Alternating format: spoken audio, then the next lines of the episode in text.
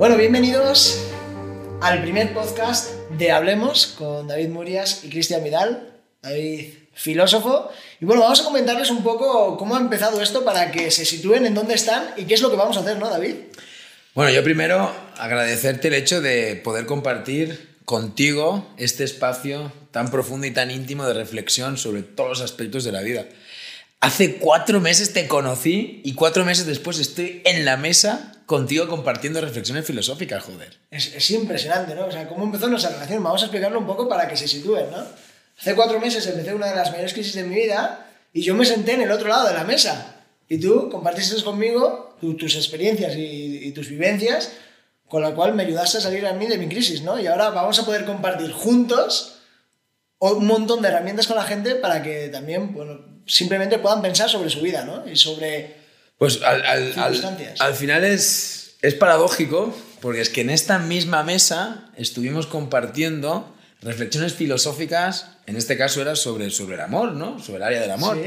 Y, mm, hostia, esto nos llevó a profundizar sobre otros aspectos de la vida, ¿eh? cuando nos dábamos cuenta ya no solo hablábamos de lo que te estaba sucediendo en, ese, en, ese, en esa etapa de tu vida, sino que estábamos hablando ya de negocios, de deporte, de, del amor, de las personas, de la ética, de la moral, de la economía. Al final las sesiones se acabaron convirtiendo casi en lo que hoy estamos iniciando.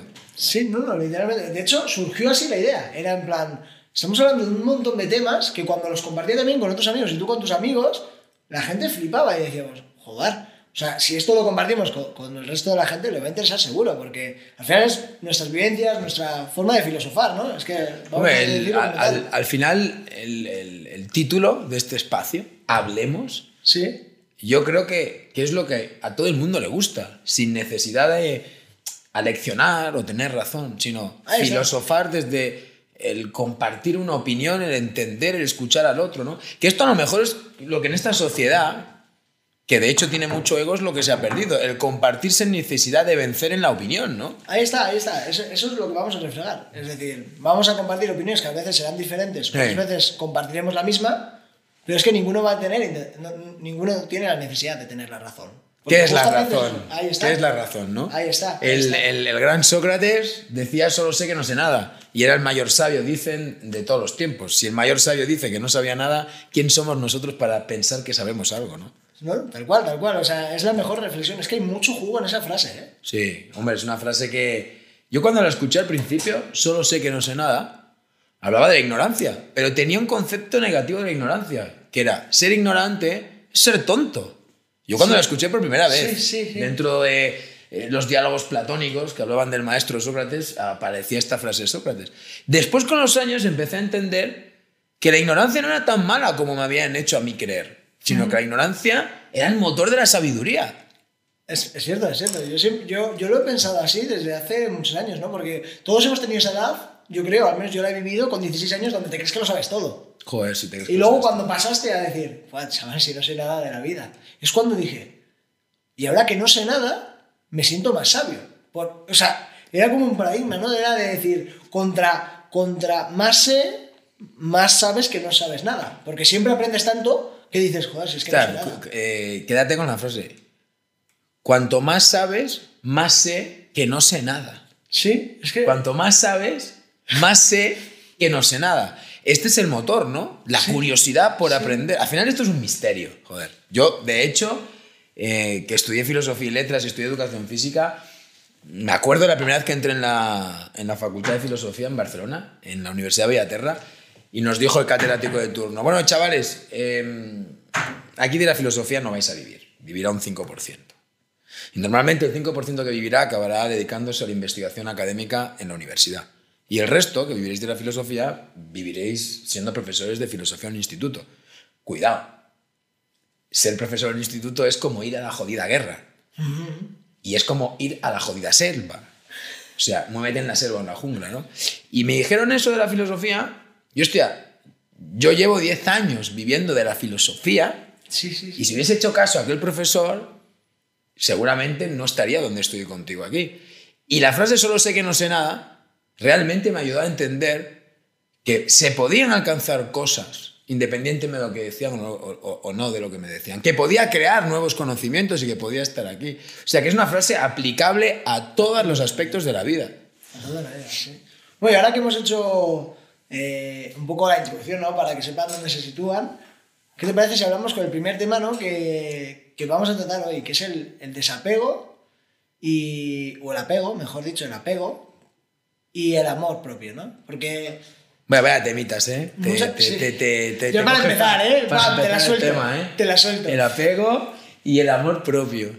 es que ha- hay personas que confunden el amor, de verdad, con el apego.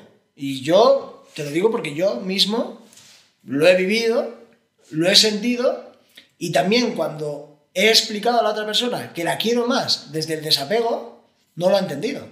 ¿Sabes lo que te digo? Buah, es que el, el apego y el amor propio, yo en la consulta en estos 10 años, en esta consulta de filosofía que tengo, y me imagino que tú también lo has vivido en el mundo del deporte, donde has sido profesional, y también en el mundo del business, ¿no? que es Sí. a lo que te dedicas. Y bueno, todo el mundo del, del YouTube también. Em, hay mucho apego, ¿eh? Sí, De hecho, la mayoría de la gente, yo, y yo la he vivido igual que tú y que todos, he vivido en el apego. En el apego a una mujer, Sí, en sí. el apego a un objeto material, en el apego a una idea, en el apego a unos horarios. El apego es esa sensación en la que tienes la necesidad de tener aquello y poseerlo porque entiendes que aquello es lo que le da valor a tu vida, que sin eso no tienes nada, ¿no? sí. Ahí es donde estás perdido, porque ya eres esclavo de aquello al final, ¿no? Exacto. en el apego. Exacto, exacto. Yo debo decir que soy una persona muy desapegada de todo, pero en el tema del amor he vivido ese apego, esa necesidad de que sea esa persona la que tiene que estar conmigo. Pero, pero ¿por qué somos apegados en el amor? Yo me acuerdo ahora de los cuentos de los príncipes y de las princesas. Y ahí es donde nos metieron en, en el inconsciente ese amor romántico del apego de la princesa y del príncipe. Y la sociedad al final se establece por lazos de apego entre Sí, los unos a los sí. otros. Nos endeudan moralmente con las familias, con los amigos, con las parejas. Es decir, a lo mejor le interesa a la sociedad que seamos apegados los unos a los otros, de alguna manera. Sí, porque al final también lo trasladamos, yo creo, a todos los bienes materiales. De hecho, la gente cree que el dinero da la felicidad. Aunque es un tema que hablaremos seguramente en otro Sí. podcast, pero eso es un apego al final. Total. Porque tienes la necesidad de algo para ser feliz. Mientras que yo creo que la felicidad reside en uno mismo. No Eh, necesitas. Del- en la consulta he podido ver que la diferencia entre apego y amor propio es que el apego hace que necesites aquello. Entonces te conviertes en un esclavo y en una dependencia de.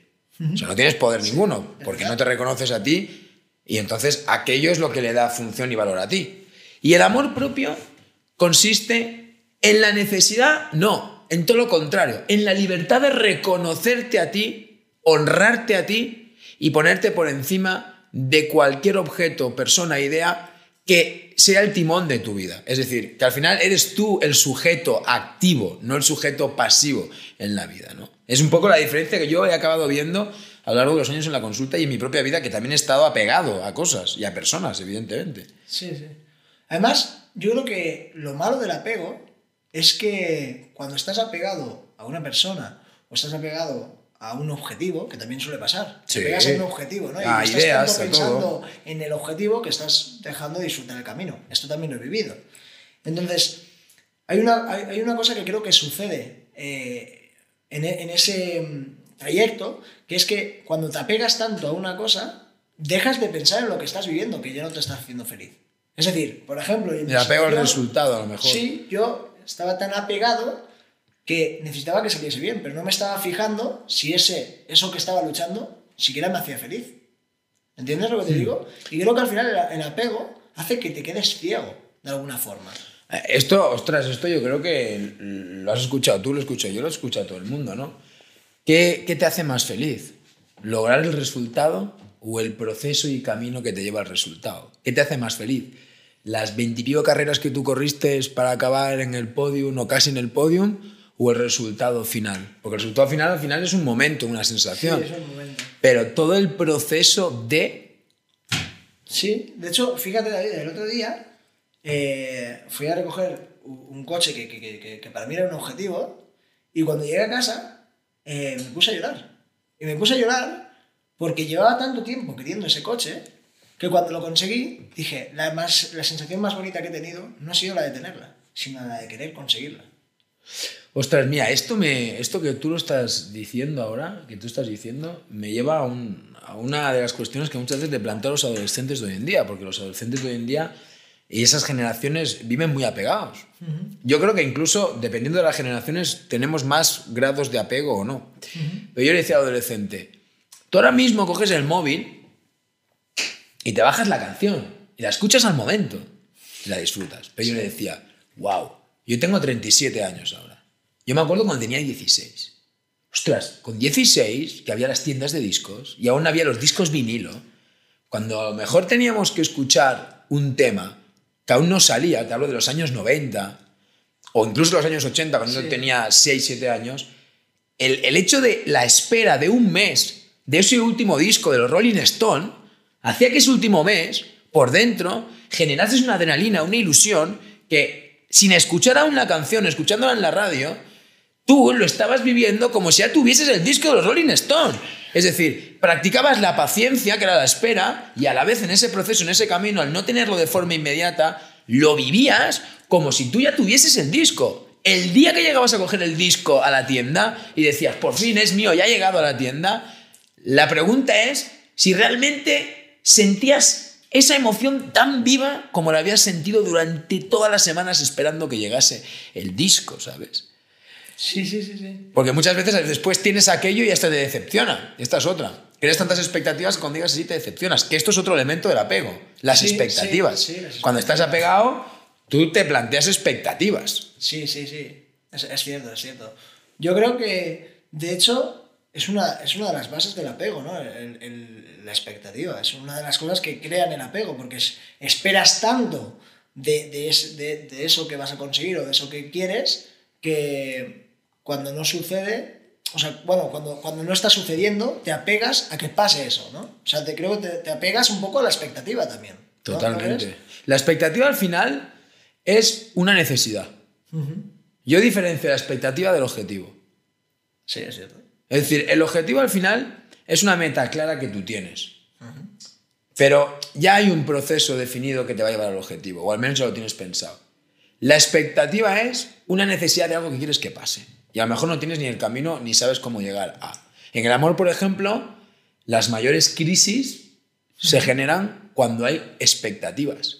Porque al haber tantas expectativas has puesto un nivel tan alto que si después no se cumple, crees que ha sido una decepción. Y ahí es donde muchas veces aparece el amor tóxico, que es el amor del apego y de la dependencia. Sí. O la dependencia de los padres que tenemos. O la dependencia con un amigo. O la dependencia con... Ostras, yo es que solo puedo salir con este coche a hacer este viaje, cuando tienes tres. Sí, Em, sí. Es decir, ostras, si te das cuenta, a lo mejor el sistema capitalista nos ha llevado a ser dependientes de las cosas porque es la única forma de consumir, ¿no? Es cierto, es cierto, es cierto. Sí, sí, de hecho, es lo, así. lo- lo que te comentaba antes, que yo creo que la sociedad, para vendernos cualquier objeto, usan eso, usan el apego a ese objeto. Es decir, necesito ese móvil, Ya. porque es más nuevo, porque la cámara es mejor.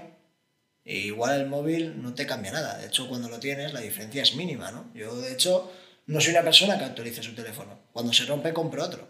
Pero sí que hay gente que, que es capaz de endeudarse por tener el último modelo. Que yo digo, bueno, me parece surrealista. Pero es, es ese apego, que han creado las marcas y que lo trasladan también a, su- a sus relaciones de, de amistad. Yo creo que toda la sociedad, desde pequeño ya en las escuelas, nos hacen apegarnos a las cosas. Desde lo primero, apego a tener que sacártela eso. Ya tienes Sí. apego, porque es una necesidad. Sácatelo o no vas a hacer nada en la vida. Ya es un apego. Y, y sobre todo que vives por y para la nota. Sí, No, no vives por Para- y para para- eh, eh, eh, el disfrutar del aprendizaje que te lleva a conocer, a saber cosas, ¿no? ahí está. Eh, También, a lo mejor, el apego, visto de esta manera, está muy relacionado con el solo marcarnos resultados. Y aquí entra eso que también hemos hablado muchas veces en este propio espacio, ¿no? que es aquí en la consulta, que es el hecho de, de por, qué, por, qué, por qué te planteas los objetivos. ¿Para poseerlos? Que ahí es donde entraría también el apego, porque el apego es posesión. Mira, para que la gente lo pueda entender, del apego ya hemos puesto dos principios, las expectativas, ¿vale? Y la posesión, la necesidad, ¿no? Sí. Em, aquí entra la figura de Epicuro, del hedonismo, del placer. Es decir, ¿por qué conseguimos o queremos conseguir las cosas? ¿Por el hecho de poseer los objetivos y sentir el reconocimiento del mundo? O como decía Epicuro, ese filósofo de la antigua Grecia, padre del hedonismo, por el hecho de sentir el placer de lograrlo. ¿El placer realmente es la mejor recompensa? ¿O el objetivo del reconocimiento? Hombre, yo creo que del placer, porque al final la- las personas cuando no consiguen algo piensan que lo van a reconocer mucho cuando lo consigan, pero luego cuando llega a la gente le suele dar bastante igual. ¿eh? Yo creo que tú dices, no, voy a lograr tal, y la gente te dirá, no lo vas a conseguir. Pero cuando lo consigues, te dicen, me da igual que lo hayas conseguido. Pero siempre va a ser como... Entonces llega un momento que como el reconocimiento no está, o lo disfrutas por ti mismo, o te decepcionas porque no ha pasado nada de lo que tú querías. Es decir, que no te ha reconocido nadie. Al menos no nadie de los que tú quieres que te reconozcan. Seguramente te reconocerá gente de fuera y gente que a lo mejor no es la que quieres que te reconozca. ¿Entiendes? Porque normalmente la gente que reconoce estas cosas puede ser por dos cosas. Una, simplemente por el mero hecho de que se alegra de que una persona consiga lo suyo y ya está. Dice, ah, pues enhorabuena, y ya está. Indiferencia un poco, enhorabuena, pero indiferencia. Y luego las personas que están muy necesitadas de la atención que sí lo ha conseguido, de la persona que sí lo ha conseguido, ¿no? Entonces esas personas normalmente se les suele llamar interesadas y no las quieres en tu vida. Por lo, por- Ya. por lo tanto, ¿quién te va a reconocer? A lo mejor la persona más importante para que te reconozca eres tú mismo. Ahí está. Ahí entra el amor propio, en el que no eres dependiente de nada porque lo vives todo desde ti, no para los otros ni para aquello. Exacto. Yo he generado ese- ese- ese, esa dependencia, ¿no? De decir, quiero ser reconocido, porque de tantas veces que he escuchado que no lo podía conseguir, quería conseguirlo. Hasta que, joder, trabajando me di cuenta que, que no, que, que lo tengo que hacer por mí mismo, porque a la gente le da igual lo que consiga. Bueno, esto nos pasa mucho que, que cuando hemos sido pequeños y no nos han hecho sentirnos suficientemente reconocidos o que no somos lo suficientemente buenos, em, creamos como una especie de trauma. Cuando de pequeños no nos han reconocido, no nos han hecho caso en nuestro entorno, nos han hecho sentirnos como que no somos suficientes, no tenemos el suficiente valor. ¿no? Y eso nos genera una rabia porque en el fondo es como una cuestión casi de supervivencia ¿no? emocional. Te están eh, haciéndote pequeño. Y muchas veces eso crea una rabia que después, si eres una persona exitosa y emprendedora, muchas de las cosas que consigues las consigues para demostrarle a los otros. Y de esa manera estás llenando el vacío. De hecho, ahora me- viene a la cabeza. Tuve una vez un caso en la consulta de un actor, ¿vale? Andorrano, eh, que fue una persona que cuando vino aquí a la consulta eh, me dijo que no era feliz y el tío era un capo como actor. Es decir, series en televisiones públicas, televisiones estatales, películas. Y me decía que todo lo que conseguía no lo llegaba a disfrutar, ¿no? Y haciendo el trabajo llegábamos a la conclusión de que no lo disfrutaba porque todo lo que hacía era para demostrarle a su padre que él era un buen actor, porque de pequeño el padre nunca había confiado en él cuando le propuso el hecho de ser actor, no lo típico, ¿no? Papá, sí. que quiero ser actor. ¿A dónde vas, hijo? De eso viven los mejores y eso es perder el tiempo. Pues un poco le generó ese trauma al padre cuando le dijo eso. Y él, toda su carrera exitosa como actor, no la había disfrutado porque todo lo había hecho para el padre. ¿Y sabes lo jodido de este caso? Que el padre murió. Y al morir, el hijo nunca pudo recibir el hijo, te quiero, sin la necesidad de que consigas nada. ¿no? Y este, esta persona, este actor, se pudo sanar de una manera muy simple, que es, aunque no fuese su padre, diciéndole él al niño que era en una foto, hijo, te quiero, eres suficiente. Es, es brutal, ¿eh? Brutal, como, brutal. cómo el apego se nos genera desde también lo que hemos vivido en nuestra casa, en la infancia, ¿eh? No, no, es así. Es que yo creo que todo lo que pasa en nuestra vida nos va dejando un mensaje en nuestro subconsciente nos va generando traumas o también virtudes, ¿no? Porque podemos generar virtudes en base a nuestras experiencias. Pero creo que se va instalando en nuestro cerebro como si fuesen programas, ¿sabes? Como Total. un pendrive. Y las personas que pasan por tu vida te van dejando esas huellas, ¿no? Y yo, por ejemplo, sí que he visto que al final, pues de, de cómo te han tratado de pequeño, de, de las vivencias del colegio, los mensajes que te han dado siempre, vas generando tu forma de ser. Por eso esto que dicen que las cinco personas con las que te rodeas, te conviertes un poco En lo que eres. en ellas, ¿no? Y, y yo creo que es cierto, porque al final con esas personas que tú estás hablando, te están dando todo el rato un mensaje que repiten durante toda su vida, porque normalmente esas personas siempre te están mandando un mensaje, que es su, su energía, ¿no? Su energía en forma de mensaje. Entonces, claro, si a ti te repiten todos los días esas cinco personas sus cosas, esas cosas quedan en ti. Por eso yo soy una persona que mido mucho las con quién tengo que compartir mi tiempo. Porque es muy peligroso, realmente. Y, y cuando, para bien so- o para mal. y cuando somos pequeños, tenemos una esponja, que es el cerebro, Ahí que lo está. absorbe todo. Ahí está. Sin filtrar si le es positivo o no le es tan positivo para el niño. Por eso hay que tener muy cuidado cómo le hablamos a los niños, a, a nuestros hijos o a las personas eh, que se están formando su carácter. Porque el simple tonto, serás tonto, eso no se hace así. Para ti tiene una idea, pero para el niño en su mini universo mental, wow, puede ser una hecatombe. Sí, es cierto, es cierto. Y ahí es donde se crean dependencias, ¿eh? Muchas, en las de los Sí. niños, cuando somos pequeñitos. ¿Tú recuerdas alguna, por ejemplo, yo tengo una, ¿vale? Pero yo te pregunto, tú, por ejemplo, ¿has llegado a hacerte consciente de algún apego que hayas tenido de adulto viniendo a lo mejor de pequeño? ¿De alguna manera? Sí, yo creo, yo creo que el hecho de querer tener éxito viene de pequeño, del hecho de que en la escuela me dijesen no puedes conseguirlo, vas a ser un delincuente como profesión, cosas que, que decía, pero ¿a dónde vas? Yo voy a conseguir lo que yo quiera. Y esa rabia vino de- de- desde niño. Y, y eso te hizo tener, ¿y eso te- qué te hizo tener? ¿En la, en la necesidad de conseguir lo que es el apego? Sí, sí, sí, tenía la necesidad de conseguirlo. De hecho, yo puedo decirlo ab- abiertamente, que hasta hace muy poco no disfrutaba del éxito. No, no he disfrutado nunca. De hecho, yo he ganado carreras y se me ve serio. Porque... Sí, Pues si eres un, si eres un cachondo. Ya, ya, ya, pero, pero no me generaba felicidad, ¿sabes? El hecho de, de ganar. Yo mm, creo que no lo disfrutaba, ¿sabes? Simplemente quería ganar y ya está. Era lo único que quería. Entonces, cuando ganaba, lo único que hacía era prepararme para la siguiente victoria, ¿sabes? Ya mentalmente. Entonces estaba enfadado. Porque de la rabia es donde he sacado los mejores resultados de mi vida. Desde la rabia de decir, puedo conseguirlo, aunque me digan que no, ¿sabes? Y de hecho creo que, fíjate tú una cosa que, que he hecho a lo largo de, de- de mi adolescencia, siempre buscaba, desde la palabra, que me lo dijesen.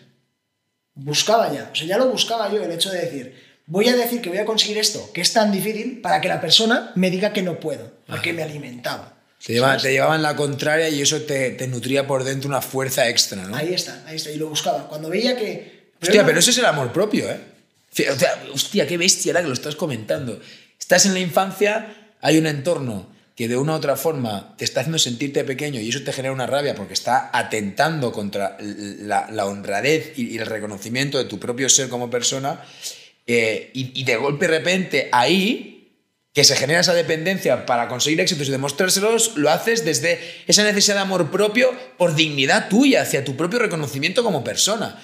Sí. Es, es bestia ahora que lo comentas, cómo se entrelaza el apego que se está generando desde el amor propio que yo tengo para lograrlo, ¿sabes? Sí, o sea, yo creo que soy una persona con amor propio, eso sí que lo creo. Pero también con... He tenido muchos apegos. Amor propio que lo pondríamos como sinónimo de autoestima, para que la gente entienda de lo que estamos hablando realmente. Sí, que eso es un tema que trataremos, porque la gente está, yo creo que está un poco confundida entre el autoestima y ser ególatra. Sí, es decir, el, el- el- el ser egoísta muchas veces y, y el, y el tener autoestima, muchas veces se confunde. Y, y es bueno saber diferenciarlo porque parte de nuestra vida, si no casi la totalidad, depende no- de nuestra autoestima. Y saber diferenciar lo que es autoestima y de lo que es ego es básico para poder lograr tus objetivos. Sí, porque muchas personas dejan de tener autoestima porque dicen, no, no, es que si tengo autoestima soy egocéntrico. Y no creo que sea así. No, ¿qué va? ¿Sabes qué pasa? Que es que yo en la consulta también lo he visto y, y en mi vida personal también. Es decir, es que en la escuela, y me sabe mal decirlo porque, joder, he estudiado la carrera de educación física y después he estudiado la carrera de filosofía y, y he hecho de profesor de educación física de, de niños pequeños y después he hecho de profesor de filosofía en instituto. Es que en el sistema educativo, es que a mí, y yo creo que a la mayoría de gente, no nos han enseñado a saber vivir.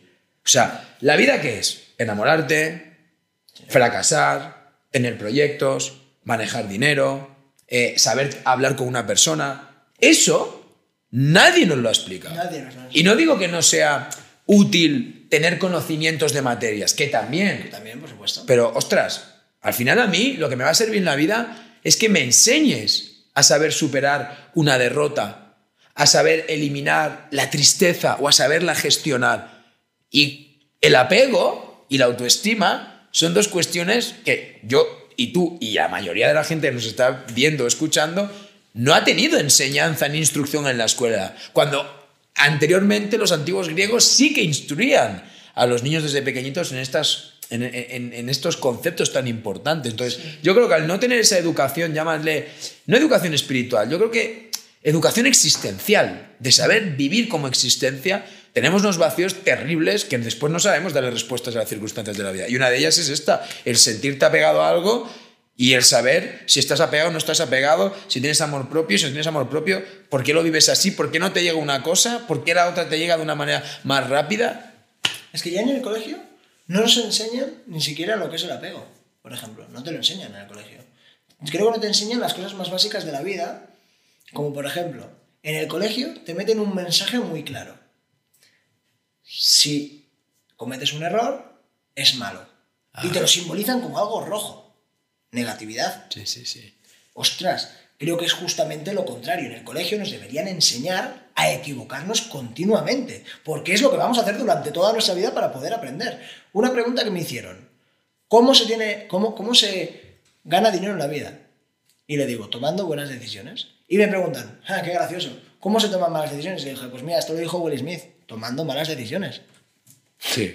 Y la gente se piensa que cualquier persona exitosa... Solo sé que no sé nada. Solo sé que no se da. Es decir, cuando llego a saber, me doy cuenta que no sé tanto, ahí podemos identificar eso como una falla, un fracaso y sigo con curiosidad avanzando para adelante. Ahí está. Y claro, yo siempre digo, es que la, la gente que desde fuera piensa que un tío como Will Smith, un tío que ha conseguido el éxito económico, ya se- sea un perfil más bajo o más alto, ¿no? De más o menos éxito, pero una persona que, que ha conseguido cosas ostentosas. Lo ven y dicen, no, es que este tío es un super crack. No, no, este tío ha cometido 10.000 errores y ha aprendido de ellos. Y entonces ha llegado al éxito. Pero es que no hay otra forma de conseguirlo. O sea, yo no conozco a nadie que lo sabrá, por supuesto, porque siempre hay una, una persona que rompe la regla, ¿no? Pero yo los que conozco son personas que se han equivocado un montón de veces y al final lo han conseguido. Porque han aprendido de los Eh, errores. Y, y además, eh, aquí me viene una frase de, de Edison, del gran inventor Edison. Eh, ahora no me acuerdo bien bien cómo era la frase, pero cuando Edison llegó a descubrir la forma de que una bombilla tuviese luz de manera permanente, Ajá. le preguntaron a Edison, ostras, ha descubierto la forma de que la luz alumbre y se mantenga en el tiempo. ¡Qué suerte! ¿Cómo lo ha hecho? Dice, no, no, no, no. Es que me he equivocado en 999 veces, creo que decía así, y en la 1000 he descubierto cómo se hace luz.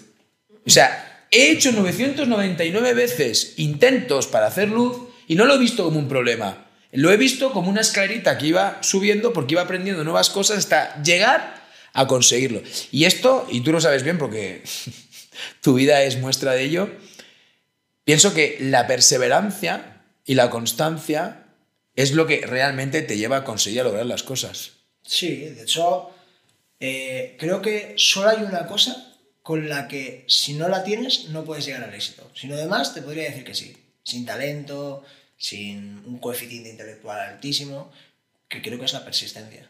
Si tú tienes persistencia, es imposible que no lo consigas, porque al final, ¿qué es la persistencia? Probar hasta que das. Es así. Y yo siempre pongo el mismo ejemplo, ¿no? Tú coges una carabina, que te lo comenté a ti, Sí, Coges es una verdad. carabina, pones 100 palillos y haces así. No hace falta tener precisión. Pero si tú disparas 150 veces, es que vas a dar. Por probabilidad. Es que vas a dar. Vas a dar. Pones 100 palillos, tiras 150 veces y al final das. Eso es la vida. Tú pruebas y al final, aun sin ser el más experto, como estás persistiendo en disparar y disparar y disparar, llega un día que le das. Llega un momento que le das. Y eso también es el éxito. Persistir, persistir. Y en la vida es así. Y esto no nos lo han hecho en la escuela. No nos lo han enseñado. Te han enseñado que solo teniéndola eso y estudiando vas a... Joder, qué heavy. Es decir, eh, tú estás ahora mostrando un secreto de cómo alcanzar el éxito nos daría otro podcast para hablar de lo Sí. que realmente es el éxito. lo haremos. Em, y te han hecho creer de que solo unos pocos pueden llegar al éxito porque tienen o son talentosos. Sí, y tú estás diciendo, no es que sean talentosos, eh, es que han tenido que fallar, desde sus fallas descubrir lo que necesitaban saber para ir acortando el camino hasta llegar, ¿no? Y es que yo no he conocido a ningún exitoso, y tú que conoces más que yo, que haya dicho, no, es que yo la primera lo logré.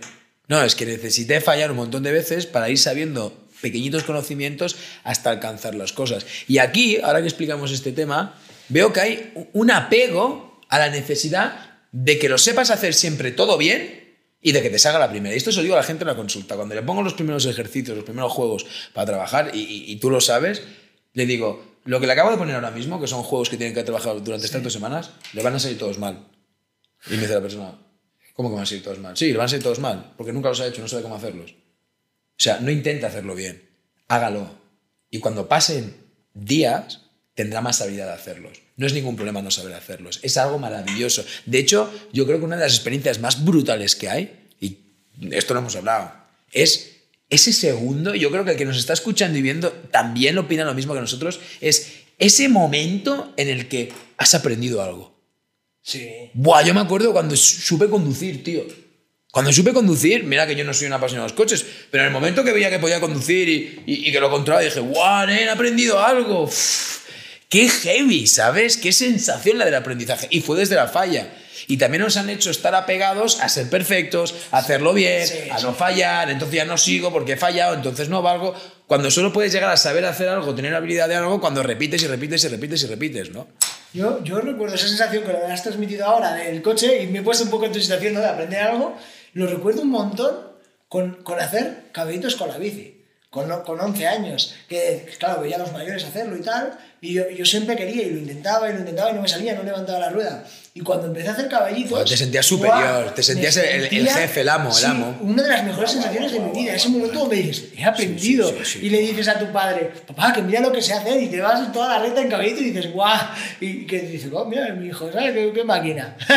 Era, es un momento de decir, joder, lo que, que lo que he aprendido. Ostras, ahora que comentas eso, me vienen recuerdos de la infancia y, y me acuerdo cuando eh, con el fútbol empezamos a hacer toques.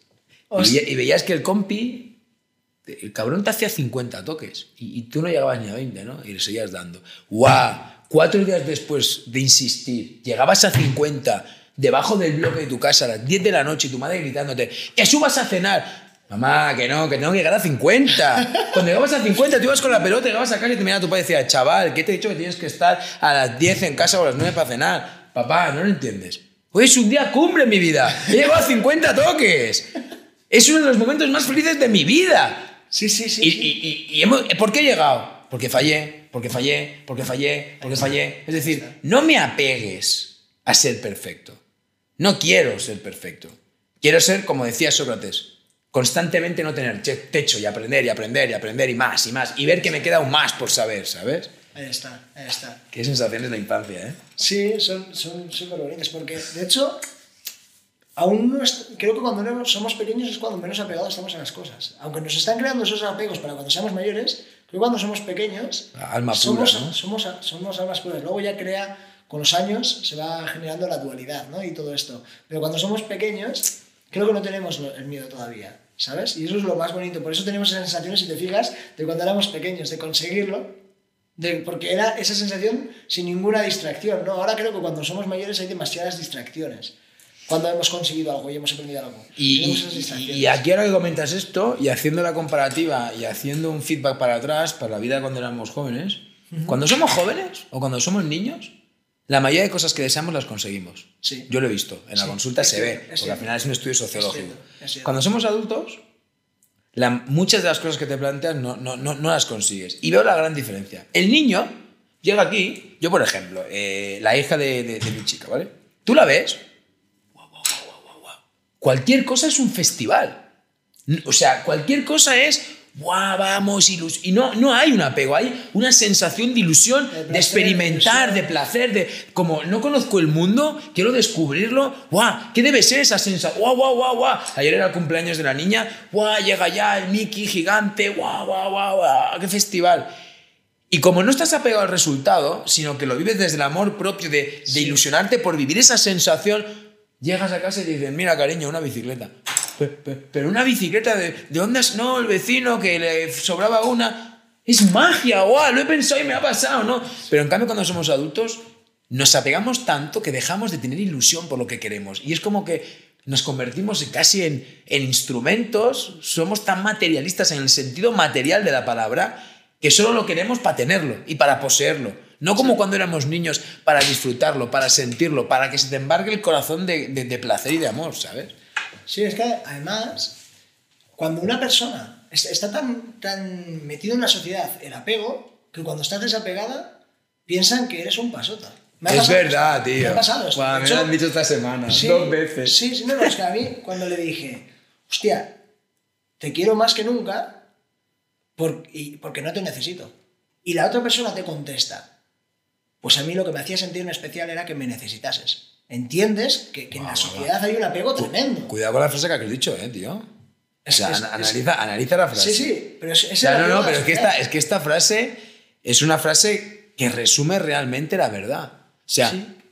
te quiero tanto porque no, te, no te necesito. O sea, es el amor más puro que hay. Es el amor más puro y humano que existe en el mundo. No todo el mundo lo entiende. Pero no es lo que te digo, es que la sociedad de hoy no lo entiende casi ninguno. O sea, siempre hay gente que por supuesto sí, pero la mayoría, cuando hablamos de porcentajes, la mayoría vive tanto desde el apego que dice, no, si no necesitas a tu pareja, no la quieres. Es, es- es Sí, realmente sí, sí, impactante. Mira, el otro día leí una cosa, eh, en uno de los libros que estoy leyendo ahora, que, que comentaba una cosa de la diferencia entre la sociedad de antes y la de ahora, que es un tema muy polémico y que puede venir un poco del apego y un poco también de, de- de los cambios de sociedad, ¿no? Antes, y esto es cierto, las relaciones duraban un montón. Ahora hay más infidelidades, las relaciones son menos duraderas. Más cortas. Y, de- y decían, la frase con la que lo simbolizaban era, antes duraban las relaciones porque cuando algo se rompía, lo arreglábamos. Ahora, cuando algo se rompe, lo tiráis a la basura. Y yo decía, claro, antes eran capaces de aguantar a la otra persona pese a que no le hiciese feliz. Y ahora van saltando de un lado a otro sin importarle a la otra persona. Pero ¿cuál es el punto realmente que sería justo, porque creo que lo de antes, aunque lo hablen como algo muy bueno, creo que no, porque yo he visto muchas relaciones Sí. que han durado 70 años, 70 años y no han sido felices en su vida, igual los dos primeros años, pero luego por el apego, por la sensación de decir, no, tenemos que durar toda la vida, que esto tú lo has visto. Sí, por creencias. Las creencias familiares muchas Y ahora ya, porque creo que las personas de hoy en día no tienen ningún tipo de compromiso. Y es así, yo lo veo, o sea, en la sociedad, que a mí personalmente, como no soy de esa forma de ser, que lo respeto totalmente, mm, realmente me irrita el ver cómo las personas son tan sumamente liberales que son capaces de, de engañar una y otra vez o, o capaces de saltar de una pareja a otra sin ningún tipo de, de remordimiento y rehacer su vida tan rápido que realmente asusta, ¿no? Porque dices, ¿quiere a alguien esta persona? El, el otro día, respecto a este tema, en un artículo que escribía en mi columna de, de un periódico, el periódico de Andorra aquí, mm, hablaba sobre los extremos. Es decir, Sí. antes estábamos en un extremo, Sí. dictadura pura, Sí. ¿vale? Que no decimos que sea bueno o mala, pero decimos que era una forma de educarnos a todos. Entonces, ahí había exigencias, obligaciones e incluso hasta tiranía, ¿vale? En casa. Ahora venimos al libertinaje. Es decir, si antes tenías un montón de deberes morales que cumplís, no os cumplías, no valías para nada, ahora no hay ningún deber moral. Todo es libertinaje y todos tenemos la libertad y el derecho de, ¿no? Y al final veo que nos hemos ido a un extremo en el que estábamos y sufríamos, a otro extremo en el que la sociedad nos está mostrando que tampoco nos va bien, ¿no? Ostras, algunas veces pienso como filósofo, ¿para qué han existido los antiguos? El señor Aristóteles nos decía, la felicidad solo la puedes conseguir en el término medio. Es decir, sin extremos, sin apegos, sin necesidades, simplemente en el término medio. Es decir, normalízalo todo. Normaliza lo malo y normaliza lo que sea más bueno. Pero por favor, estate en el término medio, estate en ese equilibrio. Porque como lo vivas muy mal, ¿vale? Lo vas a sufrir. Pero es que como lo vivas también muy bien, puedes acabar apegándote a lo que estás viendo también, que la balanza se desequilibra y vuelve a subir para, para arriba lo que antes era eh, el otro extremo, ¿no? Entonces, seguramente el término medio, bueno, seguramente, el término medio es la solución que está fuera de los Sí, apegos. Pero sí. ¿quién, nos, ¿quién nos explica esto? El profesor de filosofía en instituto, en, en un día hablándote de Aristóteles y que te entra por aquí y te sale por allí. Es decir, ¿quién nos explica estos conceptos tan importantes para poder vivir? Creo que solo podemos aprender desde la, desde la experiencia propia, desde el querer aprender, quizás a veces por supervivencia o, o por el autoestima de decir, oye, eh, no soy feliz y, y quiero serlo. ¿no? Y entonces es cuando te pones a, a investigar sobre esto y puedes aprenderlo, pero si no creo que no hay otra forma, porque no viene nadie y te lo enseña. O lo aprendes con tu experiencia o... o Eh, yo ahora te hago una pregunta y yo creo que sé la respuesta. ¿Tú cuándo has aprendido más? ¿Leyendo libros o compartiendo tus experiencias con gente? compartiendo mis experiencias con gente. Lo que estamos haciendo hoy aquí es lo que yo he vivido con los abuelos antiguamente en mi casa. Y es lo que antiguamente se hacía cuando no había esta tecnología, ¿no? Que es sentarnos a filosofar, a hablar, a tú decirme, que es lo que estamos haciendo. Sí, de hecho, el título es Hablemos. Hablemos, ¿vale? sí, sí. Es desde ahí que se genera ese aprendizaje compartiendo historias que no nos nutren en la educación, ¿no? Es cierto. Es Y eso es una falta hoy. Fíjate que el hecho de vivir eh, este drama de la pandemia Sí. nos ha llevado a estar en casa. Sí. Y muchas veces hemos escuchado en la tele que hay muchas separaciones, la gente lo... ¿Por qué? A lo mejor porque llevábamos muchos años sin saber estar juntos en un lugar en casa. Claro. Esto es lo que falta, la reflexión conjunta, el evolucionar, lo que estamos haciendo nosotros realmente, ¿sabes? Sí, es que esto, esto de la pandemia es muy interesante. Han roto muchísimas parejas porque en cuanto se han podido dedicar tiempo, porque claro, vivimos en una sociedad en la que uno trabaja, el otro trabaja, igual te juntas al día, dos horas a la noche, te acuestas en la cama Claro. y al día siguiente otra vez y otra vez y luego te das un fin de semana que donde quedas con los amigos, pero realmente cuánta intimidad ha tenido esa pareja. A lo largo del mes ha tenido a lo mejor, estamos hablando de si dos horas al día, está teniendo 60 horas. Pero ¿qué pasa en una pandemia donde están juntos Todos los días. todos los días? Las 60 horas las hacen en dos días. Es un días. examen En eso, en días, verdad. Ha sido un examen Ha para un la examen. mayoría de la gente. Entonces, claro, se han dado cuenta de que al lado de esa persona no eran felices, porque no tenían otras distracciones y no eran felices. Por eso han habido tantas rupturas. ¿No? Y, y el- sí, bueno, de hecho, las estadísticas a nivel psicológico, eh, en diferentes estudios que se están mostrando alrededor del mundo, están diciendo que se están rompiendo muchas relaciones a nivel de personas por esta situación, por el no saber compartir en un mismo espacio, ¿no? Y aquí entra el apego de nuevo, es El decir, nuevo, eh, el apego a lo mejor a- al trabajo, el apego a tener que ir al gimnasio cada día, el apego, es decir, y así un poco para hacer un, un poco una conclusión de todo, ¿no? ¿Cómo tendríamos que vivir las cosas, tío? Yo creo que desde no necesitar nada, pero sí querer las cosas, porque tampoco Guau, qué puedes grande. beber. Sí, qué buena tampoco- frase, tío. tampoco puedes Es término medio, ¿eh? Sí, es el Paso de aquí a aquí y me pongo en medio. Ahí está, ahí está. Porque, claro, si tú vives desde no necesito nada, todo me da igual, seguramente digas, "Buah, mi vida no tiene sentido. Pero si tú vives desde el punto de no necesito nada, pero lo quiero todo, eh, es que está- estás feliz porque estás con la ambición que el ser humano necesita. ostras, yo ahí cuando explicas esto, ahora me viene la sensación del explorador. Sí, sí, es, es decir, verdad, es verdad. El, el explorador, y ahora me viene Boar, Robinson Crusoe, todas esas novelas, todas esas eh, historias de, de- de los grandes exploradores, ¿no? Me viene Darwin cuando estaba eh, eh, en las Islas Galápagos y estaba descubriendo cómo, cómo evolucionaba el ser humano, ¿no? El explorador no tiene la necesidad de demostrar, ni de saber, ni de conquistar. El explorador tiene la necesidad de descubrir. Porque la curiosidad es tan enorme que lo que quiere es descubrir el misterio de lo que no sabe, ¿no? Sí, sí. Y a lo mejor el problema es que en las escuelas nos han formado para ser, Sí, no para descubrir. es cierto. Y yo creo que cuando eres explorador de la vida, y puedes ser explorador en cualquier campo de tu vida, es decir, explorar siempre ir más hacia allá, ir más allá de donde estás ahora, explorar nuevas experiencias, explorar nuevas sensaciones.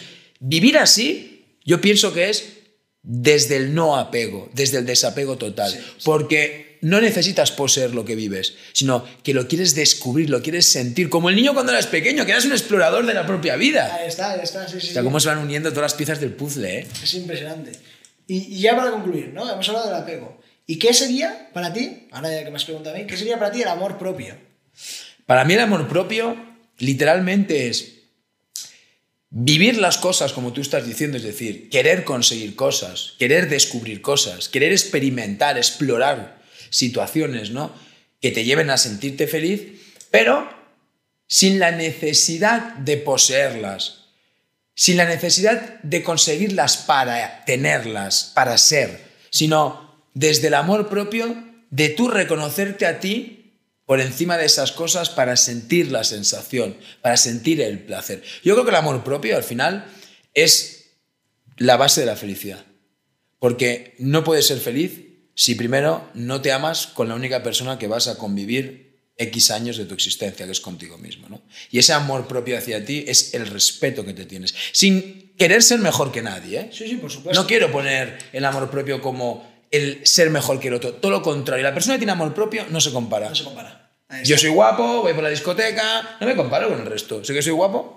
O la chica, ¿no? Que es guapa, va por la discoteca. No necesita compararse. ¿Por qué? Porque reconoce sus Ahí cualidades, está, ¿no? ahí está. No necesita poner al otro por debajo. Ahí está. Ni a ti por encima. Entonces yo creo que el amor propio es, al final, vivir esas experiencias desde ti y para ti. ¿Vale? Para poder sentir el placer como cuando eras niño de decir, "Oh, ¡qué pasada! Sí, sí, sí, ¡Wow! ¡Qué pasada! La cosa más pequeña te hace sentirte el niño más afortunado del mundo, ¿sabes? Y, y me surge una duda aquí que siempre he tenido. Si tú, tienes, si tú no tienes amor propio, puedes llegar a querer a otra persona. Es decir, si no te quieres a ti mismo, no estás queriendo. ¿No? Por ejemplo, me- a ver si me explico bien. Si tú ahora mismo me pides un billete de 500 y yo no lo tengo, no te lo puedo dar. Si una persona no tiene amor propio, ¿puede querer a otra persona? Mira, la mayoría de relaciones familiares en las que se repiten patrones como la típica madre que se preocupa por toda la familia, que sostiene a todo el grupo, cuando me la encuentro aquí, le digo, es muy curioso porque lleva toda la vida dándole a todos todo, ¿Sí? Y no te has dado nada a ti. pero lo que le ha dado ha sido de calidad. Porque usted le ha dado todo de usted, pero si con usted nunca ha estado bien, lo que han recibido los otros er- era algo de calidad. Por eso creo que por mucho que tú quieras ayudar a los otros, Sí. por mucho que tú quieras dar a los otros, si no tienes ese amor propio contigo, no tienes esa fuerza, no tienes ese nivel, no tienes eh, to- toda esa energía, esa vitalidad. Por lo tanto, lo que le vas a ofrecer a los otros muchas veces es lo que no es tan grande de ti. Entiendo. Entonces, sin amor propio es muy difícil querer a alguien, porque lo que estás queriendo de él es una posesión de él para llenar tu vida. Ahí está el apego. Entiendo. Reflexionando así, ¿eh? Sí, sí, sí, Por sí. las experiencias que he visto y sobre todo de tantas personas estos días. Pero, eh, y por mi apego y Tienes que decir un sí y un no, que es, muy, es un extremo realmente, pero ¿crees que sin amor propio puedes querer a otra persona? ¿Sí o no? Yo, yo te te voy a decir Aristóteles, la puedes querer, pero no sería un querer sano. No sé quieres. Muy buena, muy buena respuesta. Muy- Yo creo que para querer a una persona realmente, y yo te hablo de mi experiencia, hasta que no he tenido un amor hacia David sano, no he podido tener un amor hacia otra persona sana. Yo- hasta hasta antes que yo no tenía amor propio, la poseía o Ay. lo poseía. Esa misma sensación he tenido yo. Pues ya tenemos la respuesta. Sí, yo, yo, si tengo que decir sí o no, diría no, por el hecho de que no he amado de verdad hasta que no me he amado por encima de todo a mí. O sea, de, de encima de todo, no que me ame más que al resto, no, no, por encima que me he puesto a mí por delante de- en mi propia vida, no por delante de otras personas, en mi propia vida. Y ahí es cuando he amado a las personas de la forma más plena que he vivido, porque les puedo amar igual que me amo a mí. Ahora dices esto. No sé si te parece bien para finalizar, Sí. porque podemos estar aquí Sí, horas sí, hablando, sí. ¿vale? Pero un ejemplo que yo creo que es, que es bueno para entender amor propio. Yo siempre le digo a la gente lo mismo. Mira, estos son dos coches, ¿vale? Y tú vas con tu coche, Cristian, yo voy con el mío, ¿no? Entonces vamos a hacer un viaje los dos, ¿vale? Y yo, durante la semana de preparativos para hacer el viaje, en vez de, en lugar de ocuparme de las ruedas de mi coche, del motor de mi coche, Sí. del aceite de mi coche, yo dejo mi coche de lado y me preocupo de tus ruedas, de tu motor, de cómo están tus frenos. O sea, no me he ocupado de mi coche, me he ocupado del tuyo y tú tampoco te has ocupado del tuyo porque me he ocupado yo. Entonces empezamos el camino, ¿no? Sí. Y resulta que yo, como no he revisado mi coche, tiene un problema con los frenos y tengo un accidente. Tú, como tu coche está perfecto, puedes seguir el camino. Fíjate, ¿quién vería normal esta situación? Tener un coche y no cuidar tu coche y cuidar el del compañero. Yo veo la- el amor propio así. El amor propio es cuidar tu coche, que es este cuerpo, esta persona.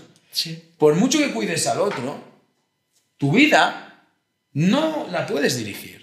Pero es que la suya tampoco, porque no es tu coche, ¿no? Exacto. Entonces yo entiendo el amor propio desde ese sentido, desde el cuidar lo que me han dado, que es lo único que es mío, que es esta persona. Sí, sí. Y además aquí puedes añadir que si tú cuidas tu coche, si una persona te acompaña, que podría ser la persona que te acompaña en la vida, también va a ir segura. Totalmente. Porque estás cuidando de tu coche. Y cuando una persona se monta externamente a tu coche, está segura también. Y esto pues, viene a, a- Sí, sí, a- es, un, es, es una buena metáfora, a lo mejor para que vosotros podáis entender lo que ahora en vivo Sí, estamos entendiendo nosotros. Si lleva el coche Cristian, el coche irá rápido. Eso, es- eso tenéis que saber también. Si Bueno. lo llevo yo, más lento. Qué, qué, qué- qué emoción. Podría no. O sea, no tengo la sensación de querer terminar, ¿no? Es como de. ¿Qué va? Pues, seguir, pues. Pues es que esto es lo mismo que, o sea, antes de empezar el- este vídeo o este audio, ya estábamos hablando. Es que de hecho tenemos la suerte de estar hablando cada día Sí. y hablamos todo el rato igual. de un montón de temas. Es que además surgen. No, cuenta la historia de las chicas del otro día, ¿te acuerdas o no? ¿Cuál, cuál? Cuando estaba contigo y tu chica te envía un mensaje y te dice, bueno, Es verdad. feliz, feliz cena con, con, con David. Como siempre estamos hablando Sí, tanto, decía sí. feliz cena con David, ¿no? Y digo, guau, qué bestia. Es que mi chica me ha dicho lo mismo hoy, me ha dicho, ¿qué vas? ¿Con Cristian otra vez? Digo, sí, pero, pero si hace 20 minutos que estabais hablando, parecéis dos, do- do- do- Sí. dos, pa- dos pare- una pareja. Una pareja, ¿sabes? sí, sí, sí. O sea que eh, la sintonía es tan grande que al final la emoción, al menos para Su- mí, surge se. la magia, Totalmente, surge la magia, Sí. surge la magia. Bueno, pues hasta aquí el primer episodio de Hablemos. Si queréis algunos temas eh, que hablemos en concreto, que os intriguen o que realmente os gustaría que tratásemos, pues bienvenidos sean. Ya sabéis que siempre pues, vamos a estar escuchando vuestras propuestas. Y nada, un placer, David. Igualmente, Cristian, y un placer poder compartir con toda la gente y que toda la gente que estáis ahí, estáis aquí también. Exacto. No somos dos. Exacto. Somos una comunidad que es el mundo entero y tal como está el mundo, el mundo necesita que todos nos unamos para hablar, filosofar, poner nuestro granito de arena y que desde esta compañía y desde este compartir tan simple, tan humano y tan sincero y humilde podamos cambiar, mejorar y entre todos agrandar el mundo y Y la sobre sociedad. todo desde el no juzgar. Desde el no juzgar. No juzgamos a nadie nunca. Estamos todos para aprender. Ahí está. Pues muchísimas gracias por ver eh, este primer episodio y nos vemos en el siguiente. David, un placer, tío. Igualmente, Cristian, feliz vida.